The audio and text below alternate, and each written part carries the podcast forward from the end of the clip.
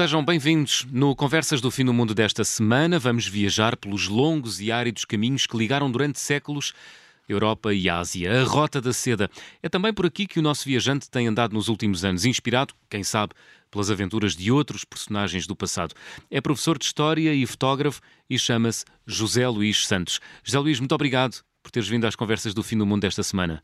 Obrigado eu, João. Uh, José Luís, pode ser Zé Luís? Zé Luís, toda a gente me chama por Zé Luís ou Zé, portanto estás à vontade.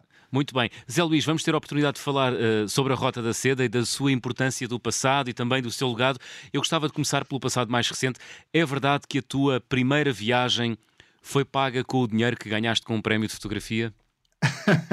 é verdade, é verdade. Já lá vão 21 anos quando em junho de 2000 uh, eh, participei num, num concurso de fotografia, num rádio fotográfico e por sorte eh, ganhei o primeiro prémio, que na altura eram 75 contos, o que para mim era uma, uma exorbitância uh, verdadeira, e então com esse dinheiro decidi fazer um investimento de fazer o meu primeiro Interrail, portanto, o primeiro de muitos que acabei por fazer, e aí fiz a primeira viagem à Europa e, e, tive aquela satisfação de ver o que é sair do nosso país, o que é uh, viver quase no limite e, acima de tudo, o que é a ideia da liberdade, que é sair de comboio, despedirmos dos pais, uh, estarmos só, por conta própria, o que é ótimo, mas que ao mesmo tempo sentimos também que quando há uma coisa dá para o torto, quem paga somos nós e não há ninguém para nos ajudar. E isso é uma experiência de vida muito interessante. Hum. E depois desse Interrail, uh, Zé Luís, uh, por onde é que andaste? Olha, andei por muitos sítios, porque esse ano 2000 foi um ano determinante, porque, por um lado, uh, fiz essa primeira viagem com dois amigos meus um, e depois entrei na universidade. Portanto, entrei no curso de História, que era aquilo que eu queria, era a minha, a minha primeira opção, em Coimbra, e, portanto, no meu segundo ano, em, em outubro de 2002, a 9 de outubro, embarco para uma nova experiência da minha vida quando vou uh, estudar e viver para a Itália durante um ano letivo para fazer Erasmus, na, numa cidade lindíssima, numa cidade medieval chamada Siena, de que eu não conhecia rigorosamente nada, pouco ou nada sabia, nem casa tinha, aliás. Então foi uma aventura uh, chegar ao assim, vindo do nada, sem casa, sem nada, e ter que tirar do, o melhor de mim que havia daquele sangue português do desenrascanço para arranjar um sítio para ficar, o que já por aí dava uma outra epopeia. Tiveste a oportunidade de assistir àquela, àquele, uh, não sei como é que se chama, concurso de cavalos, como é que é? Corrida, corrida o pálio, sim, sim, é uma, corrida, é uma de cavalos que aquela gente vive todo o ano para aquele minuto e meio de corrida de cavalos, que é o pálio, porque são 10 cavalos e cada um representa uma contrada, que é um bairro da cidade. Se bem que na realidade são 17 bairros, mas por sorte escolhem-se só 10 e depois por sorte escolhe-se o cavalo para cada um daqueles eh, jockeys que eles uh, escolhem. Porquê é que dizes por sorte? Porque, segundo eles, segundo a tradição deles, dos uh, cineses, vamos assim chamar, um, tudo isto será, uh, segundo, volto a dizer, a perspectiva deles, uma questão quase da vontade divina. Porquê? Porque das, dos 17 bairros escolhem-se 10 à sorte, portanto, logo aí há 7 que são escolhidos. Depois, num outro dia, esses 10 bairros vão escolher à sorte os 10 cavalos que já existem, que toda a gente conhece. Aqui o cavalo A, que tem um nome qualquer que agora não sei, que será melhor que o B. Então, quando aquele bairro, a quem calha por sorte aquele cavalo, fazem uma festa louca porque julgam que estão em melhores condições de ganhar aquela prova para que todos vivem durante o ano. É um sentimento de pertença, de bairrismo, de, estilos, de um estilo muito medieval, mas que é muito exótico e muito interessante para quem vem de fora. Para quem vive lá, consegue compreender em parte o significado que aquilo tem para eles. Muito bem. Olha, e como é que surge a Rota da Seda na tua vida? Ou pelo menos os países que compõem a, a Rota da, da Seda? Ironicamente surge precisamente é quando a minha vida uh, em Siena. Porque quando eu acabo a minha experiência de Erasmus, uh, eu não quis ir para casa, eu não me quis despedir das pessoas, não quis ver, sentir aquela morte doente de ver o meu mundo social a desabar aos poucos, a conta gotas. Então decidi uh, arranjar um bilhete de Interrail, mais um, e queria ir sozinho com os meus 22 anos até aquilo que para mim na altura era o fim do mundo, que era o mundo árabe. Então fui sozinho até à fronteira com a Síria, aquilo que para mim na altura era o mais exótico. E então, quando eu regresso, quando eu regresso a Portugal, uh, venho com muita vontade de querer descobrir o que é que há para além daquele espaço. O que é que há para ali? Então comecei a estudar uh, algo que já conhecia, que era precisamente a Rota da Seda. Uh, e perceber o importante que aquilo era, que era o grande ponto de contacto entre dois mundos tão diferentes e tão desconhecidos entre si, que era o mundo ocidental, vamos chamar-lhe Europa, e por outro lado uhum. a China, a Índia. É curioso porque os mercadores de um lado nunca iam propriamente até ao outro, aquilo era um conjunto de estafetas que, que se ia desdobrando ao longo de milhares de quilómetros. E não havia uma rota da seda, havia várias rotas da seda. Havia rotas que passavam uhum. pelo Cáucaso, outras passavam pelo Próximo Oriente, outras pelo Norte de África. Portanto, há uma multiplicidade de caminhos e ainda bem, porque isso acabou por enriquecer uma extensão geográfica muito maior é como irrigar um campo. Quando nós fazemos vários canais, muito mais a terra acaba por ficar uh, fértil e, é claro, a produção acaba por ser muito maior. Portanto, e isso entusiasmou muito. E eu pensei para comigo, eu gostava de ver uh, o que é feito, onde é que está o lugar desta rota da seda, como é que isto está hoje em dia. E então pegar naquilo que, são, que é a minha paixão histórica, eu gosto muito, eu gosto daquilo que faço, eu sou professor de História e sempre quis ser isto, eu faço aquilo que sempre quis fazer. E então aos poucos decidi eh, mergulhar, mergulhar nesse mundo e no ano seguinte dou uhum. comigo com um bilhete só de ida para a Jordânia uh, e para a Síria. José Luís, e, e, o que é que tens descoberto das tuas viagens uh, pela Rota da Seda? Nesses, nesses mergulhos, como tu dizias. Uma coisa muito importante, é muito mais aquilo que nos une do que aquilo que nos separa. E eu faço, eu faço questão de frisar isto porque nós vivemos em tempos em que se constroem tantos muros, tantas vedações, em que se gosta tanto de enaltecer e de exaltar o dito choque de civilizações, quando a realidade não é bem assim. E vou dar um pequeno exemplo. Em 2014, eh, eu fui visitar o Museu do Hezbollah. Portanto, o Hezbollah, para quem não conhece, é um dito grupo terrorista pelas potências ocidentais eh, que, que faz a vida negra a uns quantos israelitas. E eu tive muita curiosidade em perceber o que é que eles têm para mostrar. Então fui a um museu que eles têm, em Melita, que fica perto de Sidon, no sul do Líbano, Uh, aliás, ia quase a cama do mal, porque o taxista que me levou até lá uh, via muitíssimo mal, tinha uns óculos de fundo de garrafão que eram horríveis e que não, não lhe providenciavam a visão mínima, então ele chocou contra as barreiras que protegiam o museu e eles pensavam que era um carro-bomba e iam para disparar, por sorte não o fizeram e eu a eles lhe devo a minha continuação da minha existência. Uh, e nesse museu, são coisas, são coisas irónicas, davam um belo alerta CMTV, de facto. Uh, e então foi, foi muito estranho, porque o, o guia que, que nos encontrou, aquele homem enorme, de quase dois metros de altura, que vai ao ginásio com uma grande barbicha, aquela t-shirt cor de tropa, que uma pessoa pensa, ei caramba, este é mesmo daqueles sair de um filme. E eu perguntei-lhe a ele, olha, qual é que é o maior sonho da sua vida? E ele olha para mim, pensa um bocado, 10 segundos a pensar, e eu a pensar para comigo, será que ele vai dizer arrebentar-me e matar o maior número de judeus possível junto ao muro das lamentações, algo assim? E eu respondo-me, o maior sonho da minha vida era, um, era ver um jogo de Barcelona em Camp Nou. Olha. É isto, é isto. Portanto, as pessoas não têm estilos de vida ou gostos assim tão diferentes dos nossos, até muito pela ocidentalização que também, de certa forma, estão a sofrer, fruto da globalização. Mas são coisas tão simples, estão a ver como nós, nós fazemos disto, às vezes, um, um, um pensamento e uma ideia demasiado insuflável, que se nós rebentamos, percebemos que não está nada lá dentro. E isso é curioso. Uhum. E hoje, tantos uh, séculos uh, depois, uh, o que é, que é, que se encontra da, da, Rota da Seda, ou vestígios da Rota da Seda, em países como, por exemplo, a Geórgia, a Arménia, o Azerbaijão, o Quirguistão, o Uzbequistão, países por onde tu tens andado também a fotografar?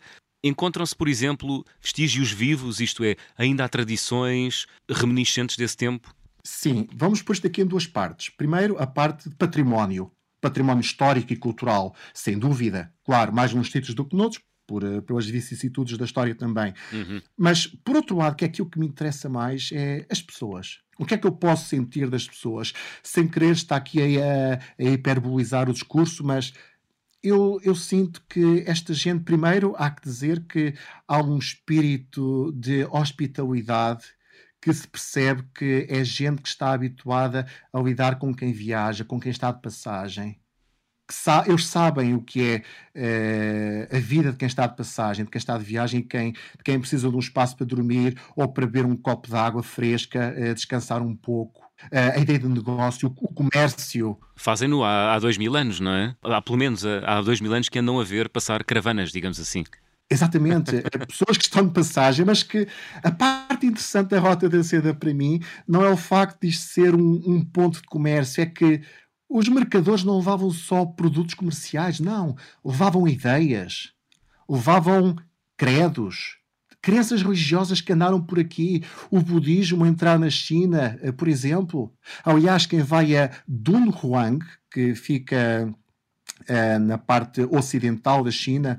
É uma zona que tem umas grutas, que é as grutas de Mogal, uhum. tem um voo histórico tão importante que nem mesmo Mao Tse-tung, naquela carnificina cultural que houve em 66, da dita Revolução Cultural, nem ele permitiu que aquilo fosse destruído. Porquê?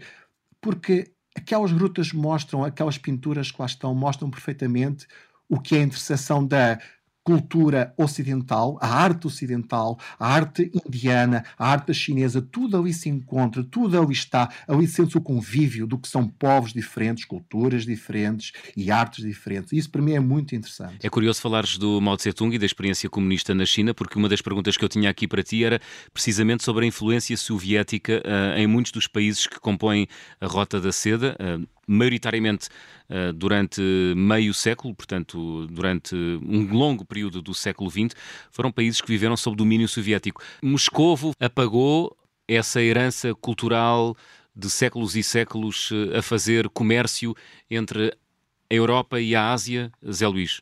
Moscovo redirecionou esse comércio, a meu ver. Isso quer dizer o quê? Uh, Mos Moscovo russificou essas áreas, sem dúvida, sem dúvida. Não há aí volta a dar.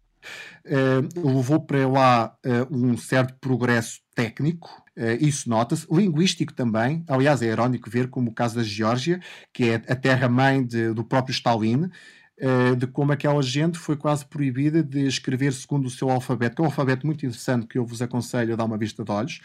Uh, aliás, a Geórgia é o primeiro Estado cristão do mundo, que também é outra coisa curiosa. Uh, e já agora tem um vinho fantástico. são coisas importantes, são coisas importantes. Uh, o sangue do Senhor também é importante. e portanto, e portanto eles são de alguma forma obrigados a russificar-se. Eles estiveram lá desde 1921 até 1990, praticamente, e eles mudaram muito porque eles absorveram muito daquele comércio para a mãe Rússia. Portanto, eh, portanto, aquilo foi uma absorção que houve ali, porque houve um Estado muito, houve um, um, bloco muito fechado ao resto do mundo. O Pacto de Varsóvia também, de alguma forma, acabou por atiçar eh, esse modus operandi e, portanto, aquilo fechou-se um pouco. Tanto é que, curiosamente, quem viaja hoje por países como o Turcomenistão ou até há três anos atrás, o Uzbequistão notava perfeitamente o que são esses resquícios da época soviética em várias coisas. No Uzbequistão, por exemplo, posso dizer que uhum. da primeira vez que fui lá, em que era muito difícil para um turista entrar lá, ou seja, eu tive que pagar 70 euros pelo, pelo visto, mais 80 euros por um papel, que era o Letter of Invitation, que é uma coisa patética, porque eles não queriam a gente. Então, qualquer noite que eu passasse em alguma cidade, eles sabiam onde é que eu estava, eu era obrigado a inscrever-me e a dizer onde é que eu ficava. E hoje já não é preciso fazer isso? Não. Aquele controle soviético, a partir do momento em que o ditador anterior faleceu, Uh, o Uzbequistão percebeu perfeitamente que tem muito mais a ganhar em abrir-se ao mundo e fez, ele está a fazer aquilo que o Kirguistão já fez há mais tempo, que é o turismo traz receita. Então, eu quando estive à minha segunda vez, há dois anos atrás, numa viagem que fiz eh, de Tiarão até Pequim, foi um choque para mim ver o boom turístico. Olha, é como um alemão que há 10 anos não vem a Lisboa ou ao Porto e vê aqueles andaimes todos e aquelas gruas. É a mesma coisa ver o que é, que é o boom turístico e ver toda aquela construção. Há um hotel em cada esquina. Porquê? Porque eles percebem perfeitamente que muito dinheiro vem por aí. Aliás, o, a própria, os, os turistas eram muito mais também. É uma região que se está a turistificar, digamos assim. Olha, por esses países eh, que nomeaste já aí, eh, o Kirguistão, o Uzbequistão, o Turcomenistão, eh, são países onde é fácil viajar? Depende. Kirguistão. Uh, Kirguistão é um país uh, fantástico, excelente povo. Uh, para quem gosta de montanhas, é altamente recomendável. Portanto, os sítios mais bonitos onde eu estive, como é o caso do Lago Songkol, recomendo a qualquer um. É fácil viajar por aí. Uh, eu não sei russo, eles não sabem inglês, mas posso, posso te dizer que uh, andei estes, esse tempo uh, que viajei pela Ásia Central, tinha uma palavra escrita na, no meu braço esquerdo para dizer às pessoas no restaurante que era kuritsa, frango porque como não gostava, como não gostava de, de carne de, de, de, cordeiro, borrego, essas coisas todas, e os menus eram em cirílico, eu sorria para eles, olhava para o braço e dizia Kureitz, e eles traziam aquilo que eu precisava e assim sobrevivi durante um mês. Portanto, uh, este gosto português, de, acho que nos está no sangue, acho que nós fomos, alguém nos pôs no nosso ADN este, estes pré-requisitos para que nós nos desenrascássemos nos sítios mais inóspitos do mundo. O Uzbequistão agora é muito mais fácil de viajar também, porque está aberto ao turismo, uh, a própria polícia já nos vai interpelar e exigirmos dinheiro ou roubar-nos como havia há uns anos atrás também. Aliás, uh, um livro que eu recomendo, se me permites. Uh, Vamos lá, rápido, Zé Luís. Colin Sobron, uh, A Sombra da Rota da Seda, em que ele mostra como foi assaltado, por exemplo, no Kirguistão, algo que já não acontece hoje. Mas viajar para o Turcomenistão já é muito difícil difícil e eu só consegui entrar naquele que é o segundo país mais fechado do mundo porque tinha um visto de trânsito a ir de um lado para o outro, só tinha cinco dias para estar lá e foi uma autêntica corrida porque aquele país é verdadeiramente muito estranho e dava para falar só um episódio só sobre esse país, uh, mas felizmente tive a sorte de entrar, o que é um achado, e aí sim é muito complicado. Muito bem, estamos à conversa com o viajante, professor de História, fotógrafo José Luís Santos. Vamos abrir o álbum de viagem.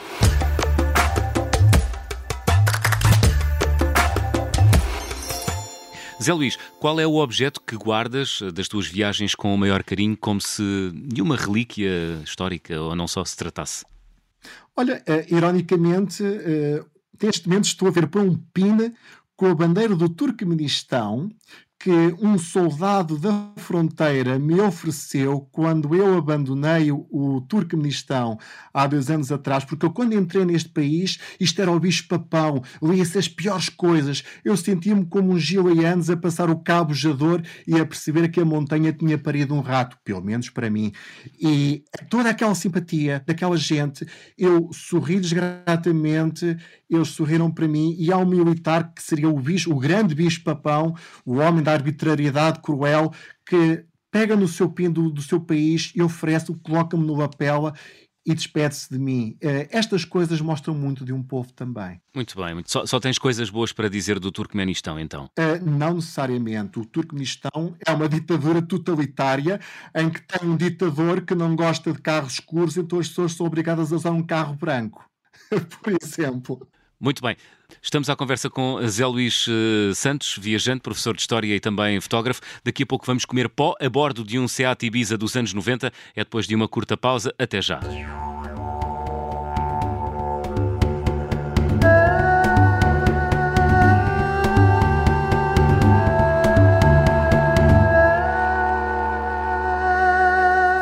Segunda parte das conversas do fim do mundo, esta semana com o viajante José Luís Santos, professor de História, fotógrafo, apaixonado pela Ásia Central, região do planeta que tem fotografado nos últimos anos. Já lhe dedicou, de resto, várias exposições fotográficas. Zé Luís, tens imensas histórias uh, das tuas viagens, uh, já nos contaste algumas delas na primeira parte. Há uma que eu gostava que partilhasses connosco. Ao que é que te tiveste de te sujeitar para ir ver ao vivo a cratera de Darvaza, que arde há 40 anos no Turcomenistão? Ai, olha, deixa-me só dizer-te uma coisa. Uh, eu, eu, eu, faço minhas as palavras de Gabriel Garcia Marques quando ele diz que a vida não é a que viveste, mas é a que recordas e como a recordas ao contá-la. Então vamos lá recordar esse episódio. Isto é assim, eu queria muito ir a dar vaza, a ver aquela imensa cratera que são as portas do inferno, como eles costumam a chamar. Só que não há autocarros para lá, não há nada que vá para lá. E eu tive que, que, que arranjar um, um, taxista um bocado suspeito com os senhores que iam a consumir substâncias psicotrópicas que, que, que metiam vodka para empurrar aquilo tudo, o que era ainda mais estranho, e, e deixaram-me depois no meio do deserto, onde a minha aplicação do Maps me dizia a partida é por ali que se vai lá dar. Mas eram mais uns quilómetros para chegar lá. Eu pensei assim: como nós tínhamos ultrapassado alguns senhores nos carros muito curiosos, que era o chamado Mongol Rally, eu pensei para comigo, eu vou esperar por essa gente, porque entretanto chegaram, chegaram uh, três adolescentes numa moto, tipo o, abutre a olhar para o animal que já está quase uh, a falecer e à espera da carninha terra para comer, e eu disse assim, olha, lamento imenso, mas não, não vos vou dar dinheiro a ganhar hoje, e então fiquei à espera deles. Então espera lá, Portanto, tu, tu apanhaste, uh, apanhaste um transporte que depois te deixou no meio de, de, do deserto, no Turcomenistão, a uns quilómetros da cratera de Darvaza. Só para contexto dos nossos ouvintes, a cratera de Darvaza é uma cratera que arde há 40 anos, não é? No Turcomenistão. Portanto, é fogo vivo, não é? Fogo vivo, que houve um, um soldado soviético que cheirava-lhe a gás, então tinha um isqueiro para ver o que é que acontecia. e foi assim que começou a arder. Cabum, sim, sim, sim, sim. Muito bem, então tu veste no meio do deserto e pensas, vou ser roubado por estes adolescentes que chegaram de moto, enfim, uh, deste-lhes uma sapatada e decidiste esperar então pelos. Uh, pelos tais uh, loucos aventureiros que vinham integrados no Mongol Race, é isso? No... Mongol Rally, sim. Então tive que tive que declinar gentilmente a, a pseudo-oferta da máfia do deserto, ficar à espera daqueles senhores. E o primeiro carro que chega é um Seat Ibiza da década de 80, se não me engano, com dois italianos, uh, sicilianos, portanto, reparem bem aqui a Irmandade Mediterrânea em ação. e, portanto, nós conhecemos bem, temos um sangue muito parecido em certas coisas. Uh, e, portanto, consegui convencê-los, também por ter vivido em Itália, a, de, a darem boleia, por favor. Eles não tinham espaço no carro porque estava cheio de todo tipo de entulho, mas havia um pedaço de, de, espaço na parte de trás da mala, só que a porta tinha que ir aberta porque não havia mesmo espaço. E eu disse: não se preocupem, uh, eu, eu, andei na China, uh, tenho já aqui algumas equivalências a curso de contorcionista, portanto, eu meti na parte de trás do carro, meio corpo dentro meio corpo fora, agarradinho, e fiz os últimos quilómetros uh, preso no carro. O que foi uma viagem muito curiosa, pouco aconselhável. Não tentem fazer isto em casa, nomeadamente com estranhos, e se o carro ficar atolado, como foi o caso daquele. Mas nós depois conseguimos chegar lá uh, e eu dormi nesse carro para não ficar a dormir ao pé de umas aranhas bem grandes que estavam a povoar aquele espaço a partir das 5 da manhã. Portanto, basicamente viajaste uh, no porta-bagagens do carro, não é? Todo encolhido, mas ainda assim tiveste tempo a fazer, em meio porta-bagagens, ainda assim tiveste tempo para fazer uma, um vídeo e, e colocar nas redes redes sociais. Olha, é, essas histórias tu não contas aos teus alunos ou contas? Conto. Uh, eu gosto de lhes contar por uma razão muito simples, uh, João. Uh, parte do meu gosto da viagem começou nas minhas aulas de história, quando eu olhava para o livro de história e via fotografias do castelo lá não sei aonde, ou o palácio não sei de onde, ou aquele espaço fica não sei aonde. Eu pensava para comigo, eu um dia quero ir ali. E acho que é importante nós termos objetivos na vida, queremos fazer algo e não nos limitarmos a estarmos assoapados no sofá a pôr as redes sociais em dia. Acho que é importante sair de casa. E então acho que é um bom estímulo que dou aos meus alunos de, de fazê-los querer, quando tiverem a possibilidade, de fazê-los querer sair de casa. Eu digo-lhes sempre: vocês, aos 18 anos, têm o um bilhete de Interrail oferecido pela Comissão Europeia. Por favor, saiam de casa, façam isso, saiam daqui para fora, porque é importante sairmos também para darmos valor àquilo que é a nossa terra. Ainda hoje falei eh, sobre isso com eles e é muito bom ter alguns alunos como tenho, a quem mando um grande abraço como é o caso uhum. de, do, dois alunos que tive em Mafra, que um dia deste tive a conversa com eles, estavam a viver no Vietnã. Já há três anos estão a viver no Vietnã e agradeceram por ter de alguma forma contribuído a fazer eu chegar daqui e a viver outro tipo de coisas. Isso para mim é a melhor coisa que um professor pode receber. Olha, tu usas, uh, usas muito os, os, as tuas viagens como uh, fonte das tuas aulas? Sim. Zé Luís? Sim, uh, muitas fotografias, muitas histórias de viagem, até para descomprimir, soltar aquela gargalhada a meio da aula. Isto é ótimo, isto é ótimo mesmo. E fazer os alunos ter um gosto por uma disciplina que, para muita gente, dada de outra forma, pode ser uma coisa perfeitamente secante, monótona e desinteressante e é evitar. É engraçado porque há pouco referias que o teu gosto pelas viagens surgiu pelo enorme gosto que tens pela história. Estando nós uh, num país de forte tradição uh, histórica e de viajante, não é? Fomos o, fomos o povo que empreendeu inicialmente os descobrimentos. Como é que nunca te deu para viajar para o outro lado do Atlântico, para as Américas? Sei que já estiveste em Cuba e uh, nos Estados Unidos, mas, por exemplo, a América Latina, em busca dos vestígios, dos feitos dos portugueses, nunca te deu para isso, Zé Luís? Ainda não. Uh, não fecha a porta a isso, mas primeiro quero fechar o meu projeto da Rota da Seda. Há, há três países que ainda me faltam visitar países que, que gostava, como é o caso do Paquistão. Era para ir ao Paquistão, no ano passado e por razões óbvias não foi possível. E depois falta-me o Iraque e o Afeganistão, portanto, tudo bons rapazes por lá e eu tenho muito gosto em visitar por esses países. Quando isso estiver terminado, aí eu posso virar a página, mudar o capítulo e fazer outra coisa e tenho todo o gosto em ir à América Central, América Latina, são espaços que também me chamam muita atenção, mas de forma, deste momento, não queria desviar o meu foco daquele espaço. Muito bem. Para quem nos ouve e está muito curioso sobre a Rota da Seda e quer iniciar também uh, um projeto relacionado com esta, com esta zona do nosso planeta, deve começar por onde, Zé Luís? O que é que sugeres?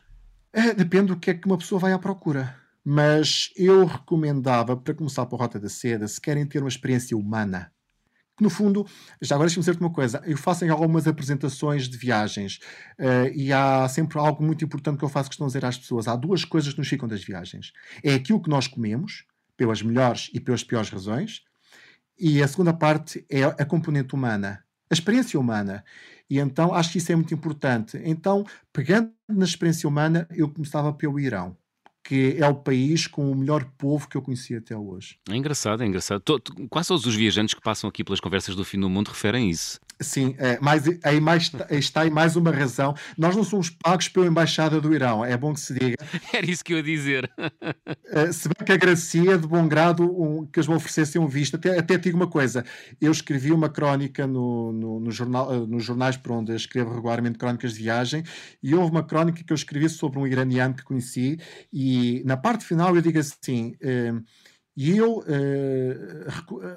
em jeito de desabafo, digo a Sajjad, que era o nome do, do senhor, que a melhor coisa que o seu governo poderia fazer era tornar livre, gratuito, o visto de, turístico do Irão para todos os ocidentais, porque quanto mais as pessoas visitassem o Irão, mais perceberiam que há aqui uma grande discrepância entre aquilo que é o Irão real e aquilo que é o Irão que alguns poderes políticos, por outro tipo de razões e de interesses, tentam alimentar. Isso já nos levava aqui para grandes, uh, grandes conversas. Oh, já entramos na geopolítica. Zé Luís, uh, portanto, já percebemos, do ponto de vista humano, Irão, começar pelo Irão, uh, para quem se quer iniciar na rota Rota da Seda. E depois, do ponto de vista do património histórico, eh, deve começar por onde? Olha, uh, património histórico, um, eu começaria. Olha, por um lado, o Uzbequistão. Uhum. Gosto muito do, do Uzbequistão. Ver cidades como Búcara, Kiva, Samarcanda. Só o nome Samarcanda é um nome tão forte que nos remete àquele livro do Amam Maluf, também com o mesmo nome. São cidades que, que, que valem a pena visitar. E depois temos a parte uh, da China. Eu estou a falar de património histórico, atenção. A China é um, é um espaço riquíssimo uh, em património histórico. Em parte foi destruído, outra parte está a ser destruída por, por, uh, por falta de visão, porque eles têm um certo horror ao antigo. e então há coisas que destroem e depois fazem igual, porque acham que a cópia é interessante. Uhum. mas eu recomendava esses dois países: o Uzbequistão e, China. e a China. E do ponto de vista natural? Quirguistão. O Quirguistão é montanha, é, lagos, é, a ideia de ver aqueles cavalos à solta, é, livres, ver o que é a vida de um nómada, aquelas pessoas que em maio vão para 3 mil metros de altitude junto a um lago e estão lá até setembro, outubro, quando vem outra vez o tempo frio, e levam para lá as suas pastagens, o, o seu gado, porque tem boas pastagens para comer. isto é um estilo de vida que nos é tão alheio tão estranho, mas ao mesmo tempo tão apaixonante de olharmos para aquilo e tentarmos compreender que também nós já fomos assim há muitos anos atrás. O Kirguistão uhum. recomendo altamente. No Kirguistão sentes-te hum, quase a viver uh, um momento histórico sei lá, de, de, de, das, das conquistas de Gengis Khan ou nem por isso? Sim, sim, sim, sim, porque há muitas pessoas que o estilo de vida não difere muito de há 600, 700 anos atrás. A sério? Ah, sim. Basta ver às 7 da manhã, quando eu saio para fotografar o nascer do sol junto ao lago Songkol e vejo as pessoas ir com o burro, com, com dois recipientes de, de metal, a ir buscar água ao lago, que sei que é água que daí a duas horas estou a tomar ao pequeno almoço em forma de chá ou haver crianças de 5 anos a irem procurar as bostas de animais secas, porque é isso que vai alimentar o fogão, porque não há lenha ali. É o que há. E isso é interessante. Aliás, há dois anos atrás eh, eu estive no Tibete com, com um grupo eh, em trabalho eh, do Fotoadrenalina, que é uma, um projeto fotográfico para, para onde eu trabalho. Estivemos no Tibete e tivemos com uma família que estava a pegar em bosta seca de, dos animais, a meter no fogão, ao mesmo tempo que faziam um pão e depois davam um bocado a todos nós. O que é que nós fizemos? Nós comemos, sorrimos e agradecemos, pois evidentemente, o que é que nós havíamos fazer? Chamar um técnico da ASAI? claro que não, claro que não, ninguém vai fazer isso. Zé Luís, estamos mesmo na reta final do nosso programa, vamos fazer check-out. Peço para completares as habituais frases. Na minha mala vai sempre Máquina fotográfica. Não viajas sem máquina fotográfica? Não, não. Nem nunca te aconteceu deixares a máquina perdida num banco de aeroporto ou no banco de trás de um táxi? Já. Já? Já deixei, eh, já me esqueci da câmara no, num comboio na Grécia, mas consegui entrar no comboio a tempo e consegui recuperá-la. Boa, olha, tinhas um anjo da guarda Sim. contigo. O carimbo de passaporte mais difícil de obter foi o de? Turcomenistão, sem dúvida é o tal carimbo que, do país que o, o ditador não quer ninguém lá. É, e, portanto, é muito complicado, só se consegue passar lá é, dizendo que está de passagem. Eu tive que ir para o Irão de propósito para dizer que estava só de passagem pelo Turcomenistão a caminho do Uzbequistão. Foi muito complicado. E há muita gente que tenta arranjar esse carimbo e não consegue. A viagem com mais peripécias que realizei? É, provavelmente há dois anos atrás, em que fui de Teherão até Pequim. basta, basta dizer que entrei na China na zona mais, menos recomendável, que é a Xinjiang, que suponho que devam ouvir nas notícias os porquês, e eu precisava de entrar porque três dias depois recebia o grupo que iria chegar e alguém me iria cortar a cabeça se não me deixasse entrar no país, e a senhora que está na, na fronteira uh, uh, simplesmente confiscou-me o meu guia da China da Lonely Planet, porque o meu guia da China, no mapa da China, não constava Taiwan, e portanto eu não podia ficar com isso e tinha que ser apreendido. Espera aí. A refeição mais estranha que comi?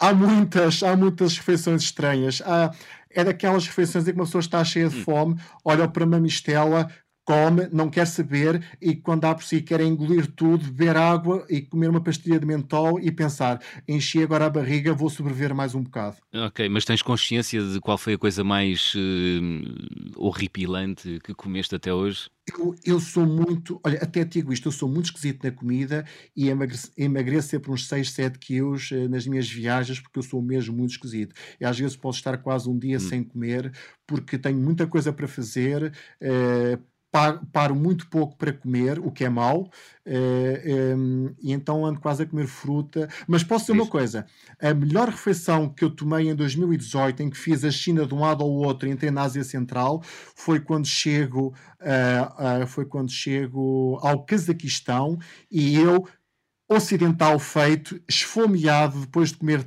tão mal durante tanto tempo, entro num shopping, vejo um Burger King e comi um grande hambúrguer com muitas batatas fritas, Coca-Cola. É horrível dizer isto, eu sei, mas eu não sou puritano, sou-me bem. Foi um, foi um momento orgásmico de paladar que eu tive ali. No Cazaquistão. No Cazaquistão, em Almaty. Sim. Zé Luís, a recordação ou a experiência de viagem mais cara até hoje? A, a, experiência mais cara foi quando o meu último dia de viagem na Rússia, em São Petersburgo, depois de ter sonhado que tinha sido, que tinha sido assaltado, passado uma hora eu fui mesmo assaltado e levar uma a minha objetiva foi, foram 1.100, 1.100 euros para aquele sítio que não posso dizer. Portanto, tu não, tu não sonhas mais com desgraças, Zé Luís? não, não, não. Ainda não se vê com nenhum avião a cair, felizmente. Sim. Gostava de viajar com com? Olha, gostava, posso, posso fechar com duas pessoas? Uh, pode ser? Pode, escolhe. Pronto. Então, olha, primeiro, gostava de fazer uma viagem com Corto Maltese. Uh, hum? E depois gostava de, de trocá-lo e seguir com Ernest Hemingway. Então e porquê? Olha, uh, Corto Maltese é, é, um, é, um, é uma personagem que eu gosto muito uh, pela, pela pessoa que era um, e que muito me, muito me fascinou, muito, muito me influenciou também. Foi uma inspiração para mim. Então, para quem lê A Casa Dourada Samarcanda, que se passa precisamente na Ásia Central, não é? Uh, gostava. Por outro lado, Hemingway pela pessoa que ele era também, pela ânsia de vida que ele tinha, eh, pela, pela vivência que ele teve também, para quem ver um bocado aqui o que foi a vida dele, eh, do início até ao fim, a viver intensamente. Eh, gostava muito de viajar com essas duas pessoas, entre muitos outros, mas escolhi estes dois. Já agora, qual é o teu romance preferido do Ernest Hemingway? Por quem os sinos dobram. Fantástico. Estamos a chegar ao fim do programa de hoje. Zé Luís, que música escolheste para fechar o programa? Rising, de Lassa de Sela. Porquê esta música? Olha, porque eu já conhecia Lassa desde 2006, eh, uma, uma pessoa que, que, me fascinou. Em 2009 estou a apanhar um avião em Paris, rumo a Cuba, para aquelas nove horas intermináveis de viagem que eu vou ter. Pareço um miúdo a mexer naquele touch, aquele ecrã touch, à procura de músicas e filmes e reencontrei esta senhora naquele álbum em que a, música número 2 é esta que vocês vão ouvir, Rising, e meio ano depois reparo que esta mulher, que era uma cidadã do mundo pela vida que teve, uh, faleceu com 37 anos de cancro e me fez pensar: caramba, a vida pode ser tão curta que é uma obrigação nossa termos que viver decentemente. E mais uma razão para nós sairmos do sofá, sairmos de casa, sairmos do nosso país e viajemos. Vamos conhecer o mundo, vamos conhecer uns aos outros, porque quanto mais conhecermos o mundo, melhor compreenderemos os outros e mais abertos seremos também. Tudo para um mundo melhor. Muito bem, Rising da norte-americana Laça de Sela, a escolha de José Luís Santos no fecho da conversa do fim do mundo desta semana. Zé Luís, muito obrigado. Obrigado, eu, João. Foi, foi muito bom estar aqui. Foi, foi, foi uma short trip, mas foi muito bom. Foi curto, mas bom. Oxalá tenha servido de inspiração aos nossos ouvintes. O Conversas do Fim do Mundo está de regresso na próxima semana. Até lá.